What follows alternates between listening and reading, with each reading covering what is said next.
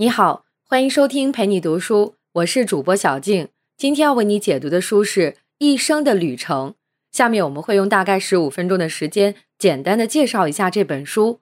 本书的作者是迪士尼的前 CEO 罗伯特·艾格。在书里，他总结了自己四十五年的职业生涯和管理理念，还分享了很多跟迪士尼重大决策有关的一手资料。本期音频我会围绕两个问题为你解读这本书的精华内容。首先，艾格是一个什么样的领导者？第二，他是怎么重振迪士尼的？我们先来说第一部分，艾格是一个什么样的领导者？你可能想不到的是，艾格是在一片反对声中争取到 CEO 这个职位的。他能够上任，是因为他可以聚焦未来。现在，我们一起来看看他是如何争取到这个职位的。二零零四年的三月，迪士尼当时的 CEO 艾斯纳。他就要离开迪士尼了。艾格是他的二把手，迪士尼的首席运营官，也就是 COO。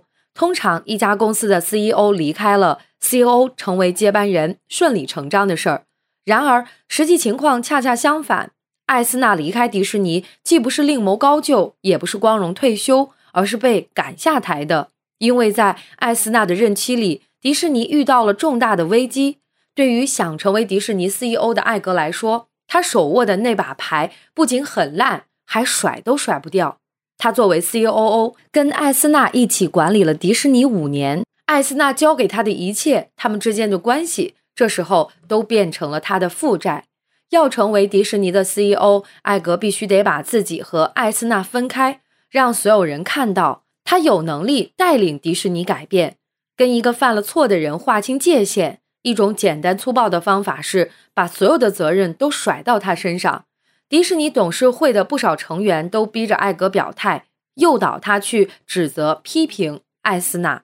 但是艾格做不到，只为了个人利益，为了争取董事会的选票就去抨击艾斯纳。这种情况下，艾格是怎么争取到这个职位的？他的方法是把争取迪士尼 CEO 当成一次政治竞选。他的三个核心竞选策略。第一，未来优质内容会越来越珍贵，迪士尼要全力打造优质内容。第二，未来迪士尼要全面拥抱科技，让消费者能随时随地轻松简单的观看这些优质内容。第三，把消费群体铺开，迪士尼未来要在国际市场深深扎根。这些策略乍一听都挺正确，但也挺普通的。可放在当时，这是特别高明的一招。为什么这么说呢？因为这些策略表明了艾格的立场是聚焦未来，而不是解释过去。艾格很清楚，董事会不信任他，就是因为他跟艾斯纳的过去，所以他争取 CEO 的姿态是压根儿不解释过去，所有策略都只谈未来该怎么办。他一上来直接把过去全切断，他跟艾斯纳的关系，他是不是艾斯纳的傀儡，这些都不重要，只看未来。在这场竞选中，艾格需要全力争取迪士尼董事会十位成员的选票，他们都对他没什么信心。整个过程可以说是历经千辛万苦。我们看看他都经历了什么。与董事会的面谈从一个周日晚上开始，艾格跟董事会进行了一场一对多的面谈。董事会成员问了他很多跟过去有关的问题，而艾格的回答却是：“我无法改变过去。”大家想要知道的是，我将带领公司踏上的道路，而不是公司过去的老路。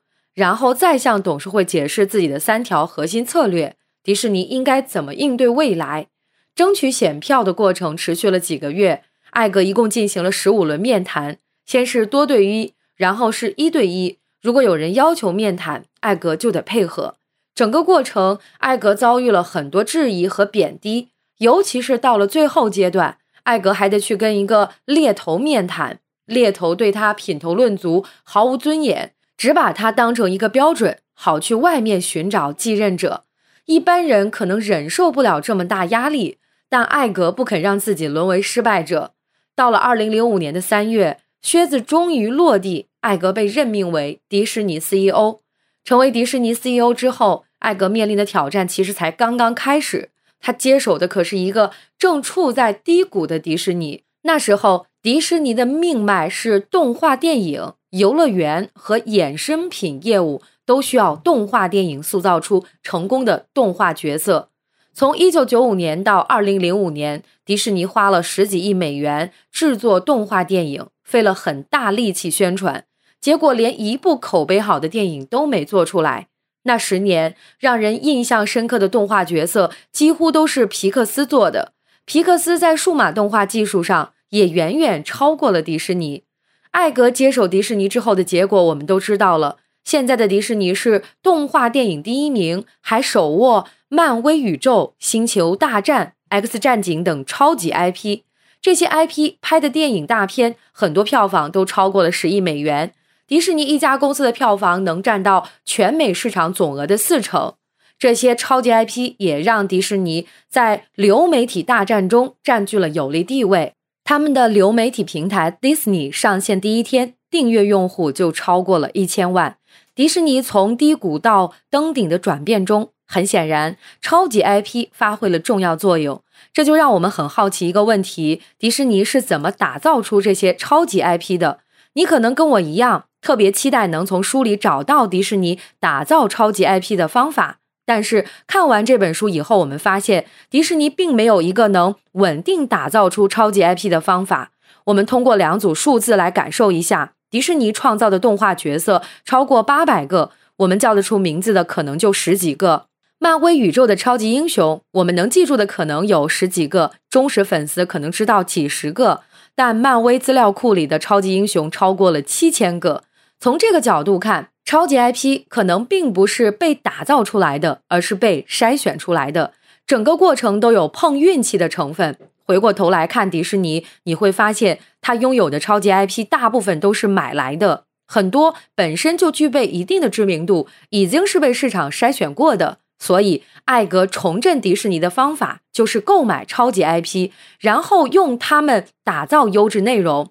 一上任，艾格就迅速列了一个收购清单，想了一圈该买谁。说到买，你可能觉得这还不简单，谁好就买谁呗。其实，艾格面临两个困境：一个是好莱坞优秀的内容公司这么多，肯定不能随便买。最好的选择是既有超级 IP，又能帮迪士尼补足能力版图的。第二个困境是手握超级 IP、能力又很突出的公司，他们并不是非卖不可。如果他们不愿意，该怎么达成交易？我们先来看艾格是怎么解决第一个困境的。二零零五年，迪士尼动画像是一团乱麻，不管在故事创意、动画技术还是用户口碑上，都不如皮克斯。但是这两家公司主要做的都是动画，服务的是同一个消费群体。一家公司想要快速发展，不能只服务一个群体。那哪些公司既有超级 IP，又能吸引来新的消费群体，同时还能跟迪士尼的乐园衍生品业务完美结合呢？漫威影业和卢卡斯影业，迪士尼也得收购他们。漫威影业的资料库有七千多个 IP，艾格认为。如果能拥有这些 IP，我们就能与其所有其他竞争者真正拉开距离。卢卡斯影业则拥有《星球大战》这个超级 IP，以及特效公司工业光魔，它能给电影添加绚丽的效果。于是，艾格收购清单上的对象变成了三个。紧接着，艾格就得解决第二个困境：怎么跟这些公司达成收购交易？想要达成交易。他得先说服这三家公司的掌权人。迪士尼与皮克斯虽然都是做动画电影的，但不是完全的竞争关系，一度还一起制作了五部电影。听上去达成这笔交易应该很轻松。然而，收购皮克斯的难度非常大，但迪士尼又非常需要皮克斯拯救自己。处于弱势位置的艾格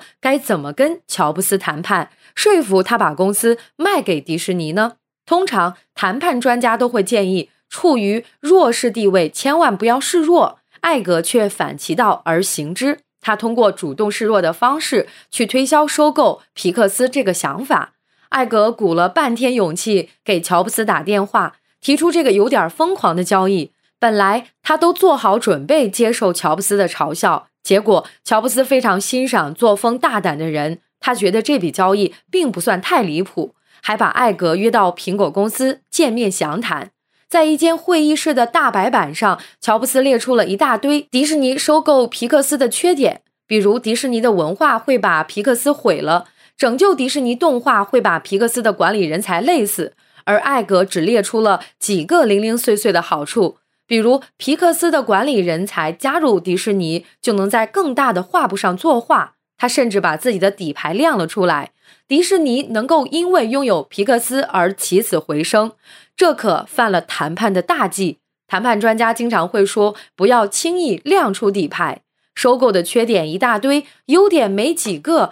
艾格还把自己的底牌亮了出来，让乔布斯看到迪士尼有多么需要皮克斯。你可能会想，这笔交易肯定没戏了。实际上，连艾格自己都开始觉得这项收购行不通。结果，乔布斯却说几个实打实的优点要比一堆缺点更有利。他不允许有优点被缺点掩盖。艾格的大胆、真诚和鲁莽反而赢得了乔布斯的信任。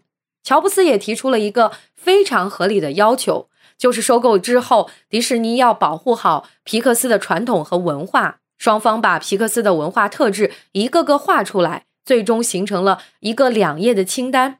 这里面包括皮克斯员工继续使用原来的邮箱地址，大楼上挂着皮克斯的标牌，以及每月一次的啤酒狂欢传统。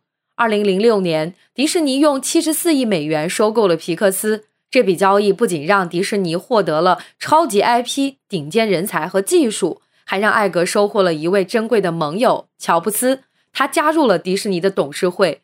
当时很多人都说，让乔布斯加入迪士尼是艾格做过的最坏选择。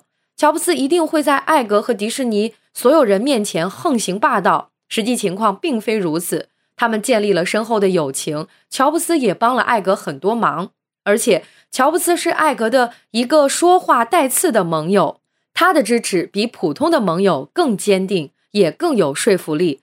艾格能够成功收购漫威和卢卡斯影业，离不开乔布斯的帮助。艾格跟漫威老板珀尔马特谈了很久，终于谈的差不多了。但珀尔马特对这笔收购还有疑虑。为了消除他的疑虑，艾格就请乔布斯帮忙打电话给珀尔马特做担保，讲讲皮克斯被迪士尼收购后的情形。乔布斯向珀尔马特介绍，皮克斯的文化和传统都被保护得很好。品牌和员工也获得尊重。这通电话让漫威方面消除了疑虑，相信艾格是个言出必行的人。二零零九年，迪士尼用四十二亿美元收购了漫威。艾格准备收购卢卡斯影业时，乔布斯也现身说法，替他做担保。这让卢卡斯影业的创始人乔治·卢卡斯相信，迪士尼真的会将心比心地对待收购来的公司。二零一二年，迪士尼用四十点五亿美元收购了卢卡斯影业。这些收购帮助艾格积累了性格信用。当性格信用积累到一定程度，甚至还帮艾格吸引来了被收购对象。二零一七年，迪士尼宣布以高达七百一十三亿美元的总额收购二十世纪福克斯。通过这笔收购，迪士尼获得了《X 战警》的一系列超级 IP。成为流媒体平台呼噜的最大股东，还拿到了一批遍布全球的内容公司。以上就是一生的旅程的主要内容。感谢关注，陪你读书，欢迎点赞分享，同时可以打开旁边的小铃铛，陪你读书的更新会第一时间提醒你。我是主播小静，我们下期再会。